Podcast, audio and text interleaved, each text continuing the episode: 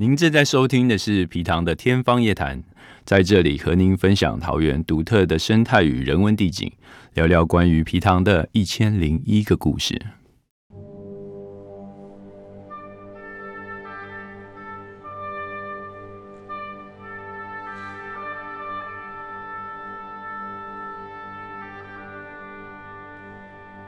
各位朋友，大家好。我们本期的节目呢，会请齐鹏老师带着我们阅读、阐述皮塘啧啧生辉的人文光泽，邀请大家以想象力走访桃园的皮塘地景。那想先请问老师的是，您觉得生态文学有什么重要性吗？呃，生态文学我们这边所讨论的主要就是在谈呃地景文学了。那桃园的最主要的生态地景。当然，最有特色的生态地景就是以桃园的皮塘为主体，所以我们应该产生以桃园皮塘为主的地景文学。哦，那到底我们桃园有没有存在桃园的地景文学呢？当然有。哦，呃，现在不管是客委会啊，不管是文化部，哦，他们有一个节目。好像是明视啊做的节目，它叫做《阅读台湾文学地景》啊。那这个节目当然是主要谈各县市的嘛。那以桃园市为主，就是它的阅读桃园文学地景，大部分的文学描述都是着重在桃园的皮塘啊，这是一个好现象。桃园的皮塘的美哈，哦。叫阅读文学地景，他们通常用空拍的角度来看文学地景。哇，那个桃园皮塘在空拍上来看的话，那真的是非常非常美妙的一个图像。那这种美妙的图像，自然就会激发了这个很多文学家的这个想象力，而发挥出他们很好的文学创作。那到底台湾桃园有没有什么好的文学家在描写这个？桃园以皮塘为主的文学地景，当然有，对不对？我们知道桃园有一个文化大佬、文学大佬叫钟兆政老先生啊，他当然前年过世了，去年过世了，去年过世哈。除了钟兆政老先生之外，他他的大河文学哈，你看那个大河文学就跟着水有关系的，好，然后他的学生一个叫冯飞跃老师，他还在，还健在啊。那他他就有很，他主要以儿童文学为主体，而他儿童文学里面包括儿童的散文，包括写给儿童的童诗，也以他成长的地方龙潭八德村，以前叫横岗背的皮塘水郡，都在他的呃文学地景的描述里面。然后北桃园哦，有位老记者，我们叫邱杰老师，他现在也还在，哦，他当他他他曾经当联合报。呃，桃园的特派员哦，那你知道特派员嘛，就是一个大记者哦。然后他作为记者身份，他当然要访查各种各种百事百百事百物嘛。那皮糖也是他的调查的方面哦。那他曾经也跟桃园市文化局合合弄的一个叫做“走读桃园文学地景”。那这文学地景，他也有谈谈到桃园的皮糖。那特别像我刚刚讲的，一支一号皮塘，以前我们叫做变天池啊，哦，那为什么叫变天池？你从他的他写的一首诗啊，就描写桃园皮文学地景的诗，也谈到变天池它的变迁跟他小时候的记忆，哦，那还有呢，一个叫林宗龙老师，他也过世了，哦，他跟他跟那个洪辉月老师一样，他们都是。在桃园以提倡儿童文学为主体的，呃，为作家哈。那林仲龙老师他也曾经哈写过很多很多的小说或者是散文，叙述那个呃桃园的皮塘的地景。那还有一位叫林央敏老师，啊，他还在啊。那他就是他最近的作品就发表了，我刚刚讲那个名士啊。明视公司的那个阅读文学地景，用空拍的方式去描写，呃，桃园的皮塘。那它里面它就特别，比如描写桃园一口很重要的皮塘，就是龙潭大池。哦，他讲就讲龙潭大池的等等等等很很多事情等等，然后用文学哈，我们配合文学的文字的魅力哈，然后透过文学，然后把人群哈带到皮塘的现场，一边念的文学，一等于走读文学地景，我觉得这绝对是一件在桃园哈可以推广的一件事情啊，哦。大概这样子。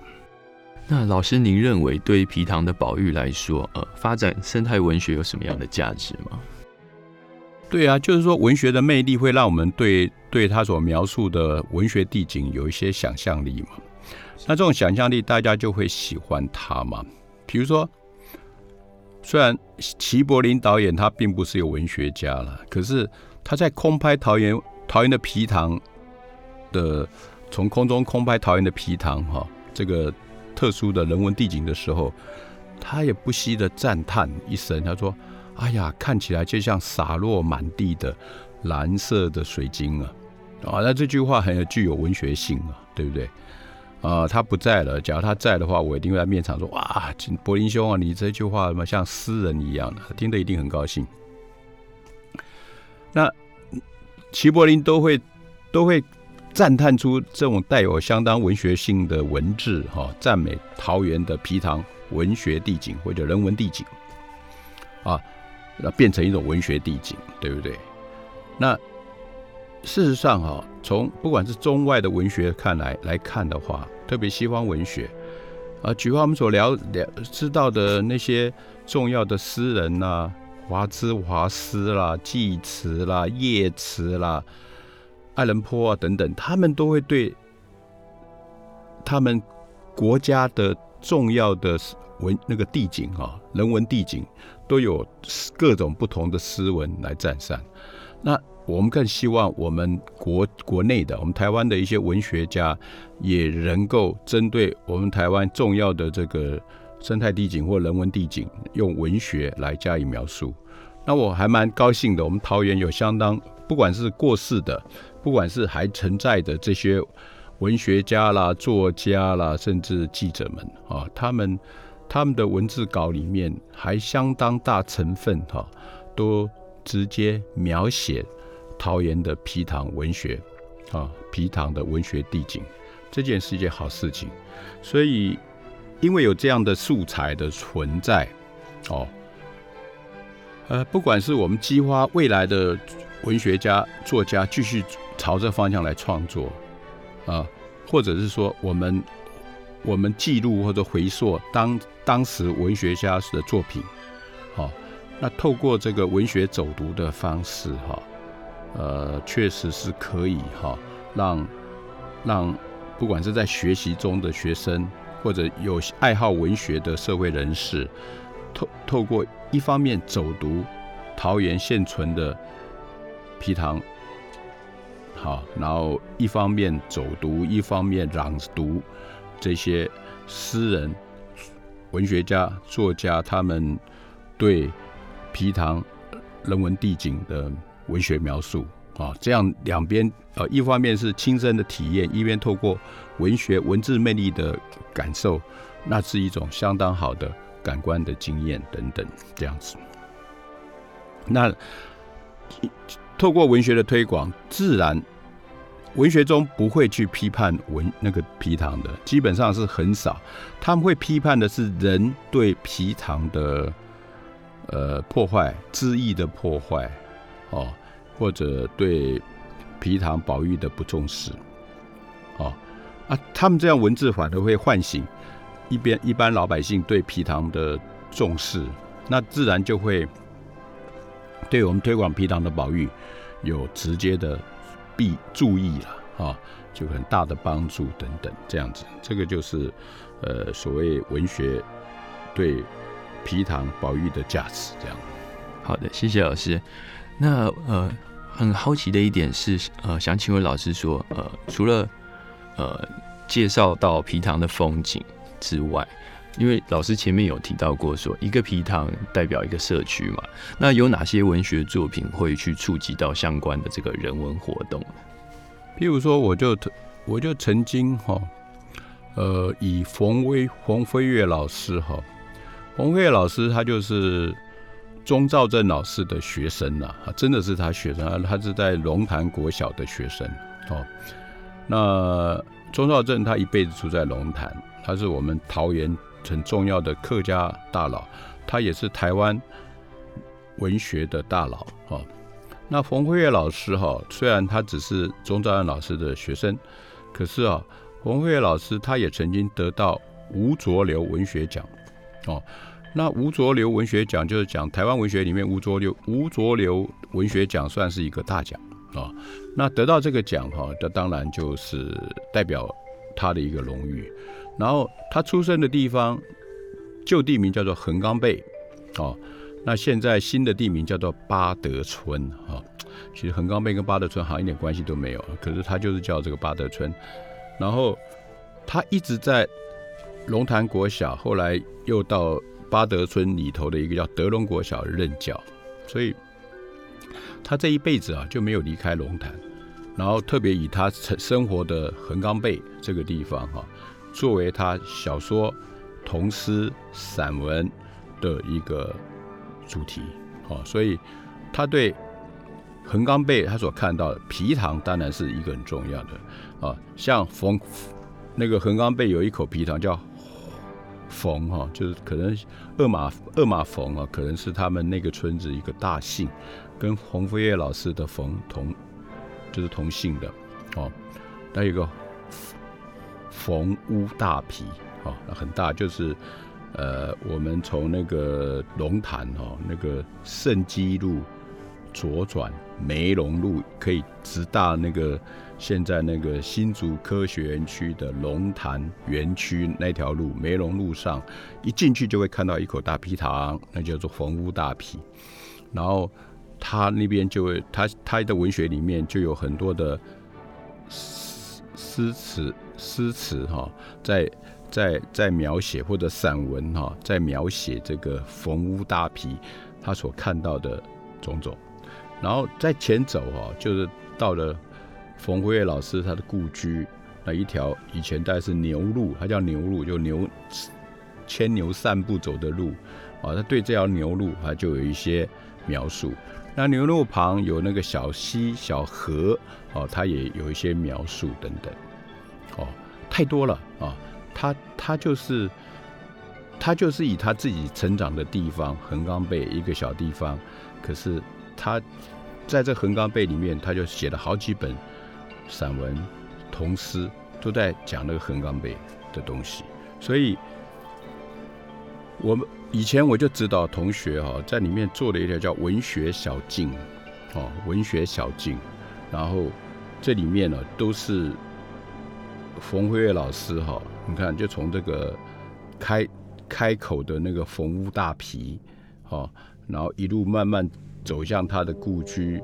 啊，然后那条那边那边刚好有一条小路，呃，沿途走。那沿途每个地方哈，比如说他描写的皮塘，啊，他描写的河川，他描写的牛路，他描写的农田，啊，他描写的古屋古厝，啊，然后他描写的。呃，当时那个呃所见所闻啊，那一条路上哈，大概有相当多的文学作品，那都在描写我们路上所见所闻这样子。那当然了，很可惜了，因为年代久远哈，有些东西很幸运的还留存在了，哦，像风屋大皮，可是有些东西哦，像牛路，本来是一条。泥土牵牛的路，它现在被拓成一条柏油大马路，也不是大马路，就柏油路了，就车子可以开进去的。啊，至少本来是土路嘛，现在变成柏油路，想象想象之间哈，就是有点落差。不过你可以透过诗文去去回溯，哎，早期的景象。然后他会描述路上的一定的客家一定有伯公庙啦，啊，一些一些万应公祠啊，啊，他有描啊古厝啊等等。那特别他的古厝，我后来后来我们把它改编，他自己改编叫横岗背文学馆。我说那边有一个横岗背文学馆，那里面可以，里面里面我们可以当社区哈，社区他们有一些工作室哈，我们就跟他们合作啊，在那个横岗背的文学馆，哦，也就就在这文学小径上，刚好有一个中途点啊。那个那个横岗背文学馆就是原本黄辉月老师他的小时候他居住的地方，对不对？好，那这社区里面有有很多文史工作室，有有一些素人画家啊，也有一些那个手工艺的哈编织的老师啊等等，所以这些串起来，我们就可以很。很多文艺、文学，还有可以的工作哈，展示啊、推广都可以在那边举办啊，等等。那我觉得，啊，那旁边另外另外哈，就是跟跟这条文学小径平行的，刚好有一条我们叫做皮塘生态皮塘路径，一条是生态文学路径，一条是生态皮塘路径。那那边皮塘除了红屋大皮是很大的一口以外，那另外一条的皮塘啊，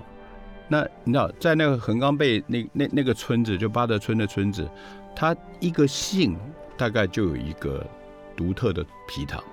所以从比较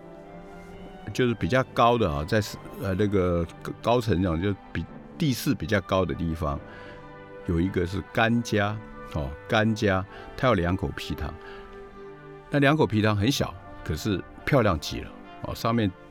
上面啊，护育的那个平蓬草，哦，到今天还是如此。那甘家下来就是有个邓家，哦，那邓家再过来还有个廖家，啊，廖家过来还有一个吴家，啊，吴家过来还有个魏家，啊，魏家完了以后还又来一个邓家，哦，那这个邓家哈，吴魏家哈，他这是他们那那个家族独有的这个皮塘，面积都不大，有时候还会干枯啊，因为它。它不是，它那个皮塘啊，并没有联络在那个桃石门大郡那边，属于石门大郡的灌区啊，所以它的水进的水路啊，没有办法直接接到我们所说的这几口皮塘，所以这口皮塘的水有时候要看天吃饭。除了逢屋大皮是直接联络到石门大郡，可是哈，这每一不同姓的皮塘，它背后的故事那可大有文章了。那我们虽然是讲文学，可是这里面我觉得是文艺大道。比如说最远的邓家祠，它后面影射的一位就是啥？邓雨贤。然后讲到邓雨贤是台湾台湾给的民族音乐的一个很重要，我们就四月望雨哈，我们会唱的那个雨夜花啦，那个望春风啊，都是他做的。然后再往上走，第二口叫做魏家祠。那魏家祠，他出现了一位赫赫有名的人物，叫魏廷朝啊。那魏廷朝就是跟彭明敏哦教授，还有张聪明，魏廷朝、张聪明、彭明敏三个人，在一九七零年代的时候合撰了一个《台湾人民自觉宣言》。哦啊，这个当然对年轻的人来讲是不知道这件故事，可这个是这个这个对于我们台湾，呃，现代政治发展的历程中，这个是当时这个宣言是吓死国民党的一个宣言那就是魏廷朝廷起起草的，他起草搞不好就是在那个魏家祠他们的魏魏家的老屋那边，哦，